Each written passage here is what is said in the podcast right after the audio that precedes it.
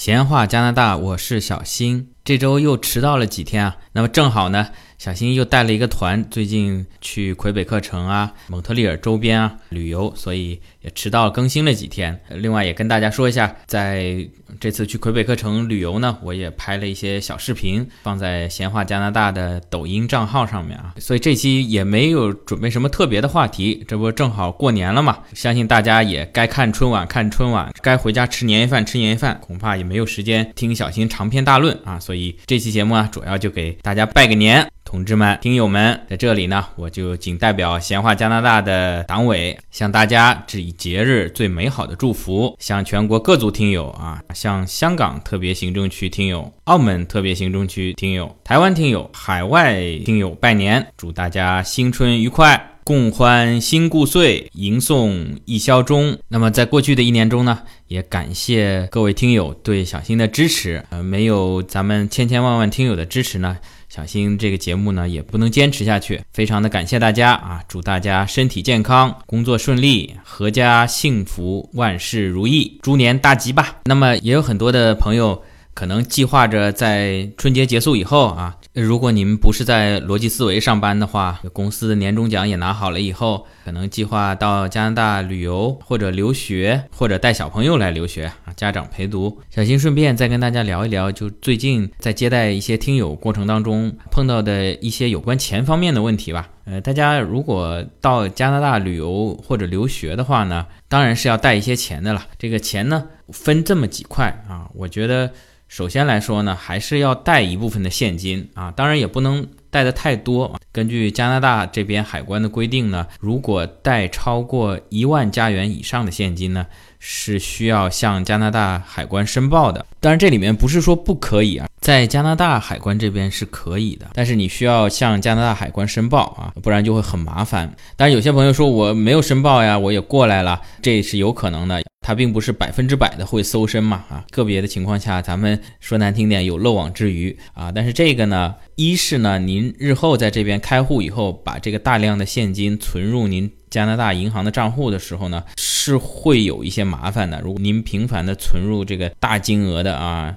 几万、几十万的这个现金存进来的话，这边银行呢是会怀疑您洗钱的，可能会向税务局举报啊，这样子。那么还有一个就是呢，您没有申报，但是呢，正好被。海关这个开箱检查行李或者搜身了啊，发现了这个，咱们就呃有听友碰到过这个问题啊，带了一一万加元，然后呢身上可能有上次来加拿大旅游的一点零钱啊，这么加起来呢就超了啊，后来被罚款啊，当然钱没有被没收了啊，这个罚了两百多块钱，当然海关也知道他这个是不小心了，超的不多啊，那如果超的多的话，可能会有更加严重的罚款啊，当然我也建议您不能带的太少啊，之前。嗯，很有意思，有有一位听友来旅游啊，只带了一千加元的现金，刚好也被海关抽查了啊。海关就问你为什么带这么少的钱啊？既然来加拿大旅游，你怎么就带了这么点钱啊？当然有惊无险了，这个因为。我们这位听友是带了呃信用卡，说我们到了加拿大主要的消费呢，可能还是刷信用卡。在这里，我还是建议大家能够带一部分现金，因为完全依赖信用卡呢，这个还是存在一些风险啊。呃，毕竟呢，并不是在所有的应用场景下面都可以刷卡的。举个例子，您比如说，呃，您找小新接机，或者您找小新介绍一个民宿啊，咱们华人开的民宿啊，因为咱们都不是专业的企业，所以咱们都没有这个 POS 给您刷卡使用，所以我。还是建议大家呢带足够量的现金。你再比如说，咱们朋友，比如说想过来留学啊，临时的租了一处房子啊，那你甭管是中国人的房东也好，老外的房东也好，他如果是私人的房东，而不是一个企业的话，他都没办法接受刷卡的。那么说到这个刷信用卡。那这就又碰到了一个很有意思的事情啊！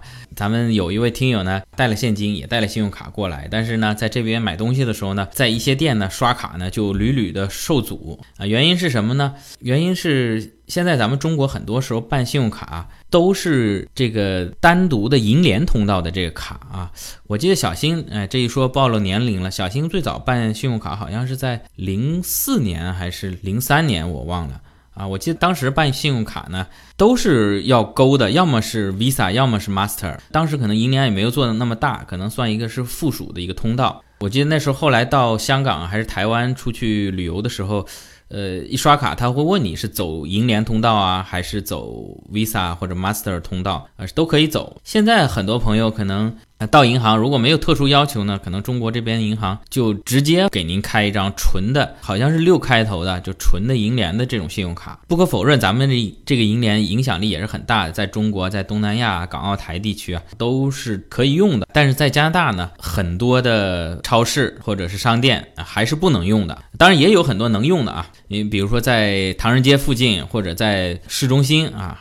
比如说您去买加拿大鹅啊，刷银联卡百分之百是能刷的啊！我估计这个加拿大鹅专卖店里面这衣服百分之九十九都是中国人买的。如果不能刷银联卡，他这生意也别做了啊！但是在有些场景，比如说啊，您到门口的沃尔玛去买菜，或者说您去这个 Costco 啊买一些日用品，这个呢。可能就只能刷这个，像 Costco 它只接受这个 Master 的卡，其他一些超市呢，可能也只接受国外的这些 Visa 或者 Master 的卡，而不接受这种纯的银联的信用卡啊，这个也是大家要注意的啊。所以我建议您，如果出国旅游想刷卡的话，还是。办一张啊，有这个 Visa、Master 这种国际的信用卡。那么还有就是这个移动支付，像咱们现在国内的这个支付宝还有微信支付啊，都已经是非常方便了。但是在世界上呢，咱们中国确实是领先了啊，加拿大这边。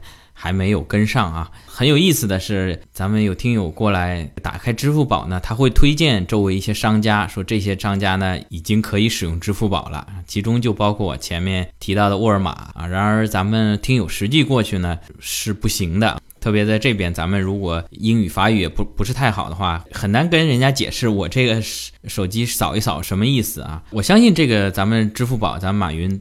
肯定不是吹牛啊！明明没有，他吹牛说有啊，可能是在这个沃尔玛的某个角落有个扫码机是可以用的啊，这边已经谈好了。然而实际上呢，可能这边员工啊也流动性比较大，也不是每个员工都培训过啊，可能是没有哪个收银员会用这个支付宝的这个支付功能啊。所以咱们出了国不能像国内这样不用带钱，不用带信用卡，带个手机就行了啊！咱们出国还是一要现金带好啊，二呢要这个这种国际的信用卡也要准备好。当然，在很多咱们中国人开的超市啊，中国人开的餐馆啊，我已经实际使用过了，是可以用支付宝跟微信的啊，这个没有问题。